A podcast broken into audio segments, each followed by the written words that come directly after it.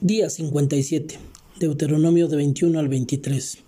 Lo primero que vemos en estos pasajes es que el pueblo era grande y Moisés debía legislar sobre muchas situaciones para mantener la decencia, la pureza, la salud, la justicia y el orden público.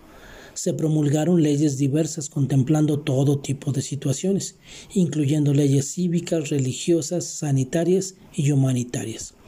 También vemos leyes estrictas para preservar la castidad. La pureza de su pueblo era algo muy importante para el Señor. A la mujer no se le consideraba valiosa en aquella cultura. Sin embargo, a diferencia de lo que muchos piensan, Dios tuvo cuidado de ellas y dirigió a Moisés a establecer leyes para protegerla contra los abusos del sistema de esos tiempos. ¿Qué situaciones puedes identificar en la lectura de hoy en la que Dios protege o ampara a la mujer a través de ciertas leyes. En la porción de hoy también vimos que había cero tolerancia para los actos sexuales, los cuales eran inaceptables. A la luz de esto, ¿qué te enseña esto acerca de lo que Dios piensa sobre la pureza y la inmoralidad? Efesios 5.3 dice, pero que la inmoralidad y toda impureza o avaricia ni siquiera se mencione entre ustedes, como corresponde a los santos. Segunda de Tesalonicenses 4, 3 y 4 nos dice, porque esta es la voluntad de Dios, su santificación, es decir, que se abstengan de inmoralidad sexual, que cada uno de ustedes sepa cómo poseer su propio vaso en santificación y honor. ¿Estás en práctica sexual e inmoral en este momento? Mi consejo es arrepiéntete y confiesa tu pecado a Dios. Él es tu ciudad de refugio. Él perdona tu pecado y te puede hacer blanco como la nieve. También vemos que para Dios es muy importante la obediencia y la sujeción a los padres.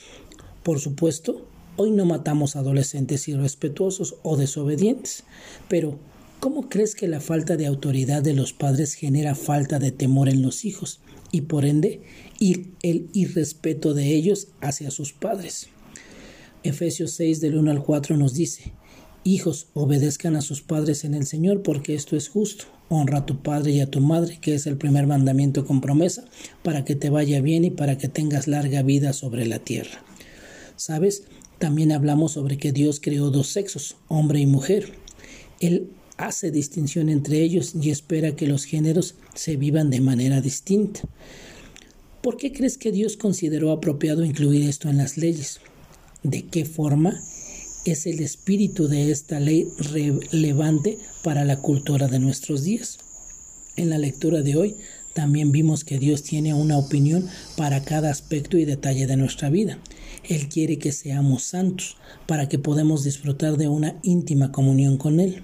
Y por último, vimos lo que Dios piensa de la inmoralidad, del adulterio, del crimen, todos merecemos la muerte, según Romanos 6:23, pero Dios, que es rico en misericordia, proveyó a su Hijo Jesucristo, quien cumplió la ley a la perfección, para que todo aquel que en él cree no se pierda, mas tenga vida eterna. Que tengas un excelente día y que Dios te bendiga.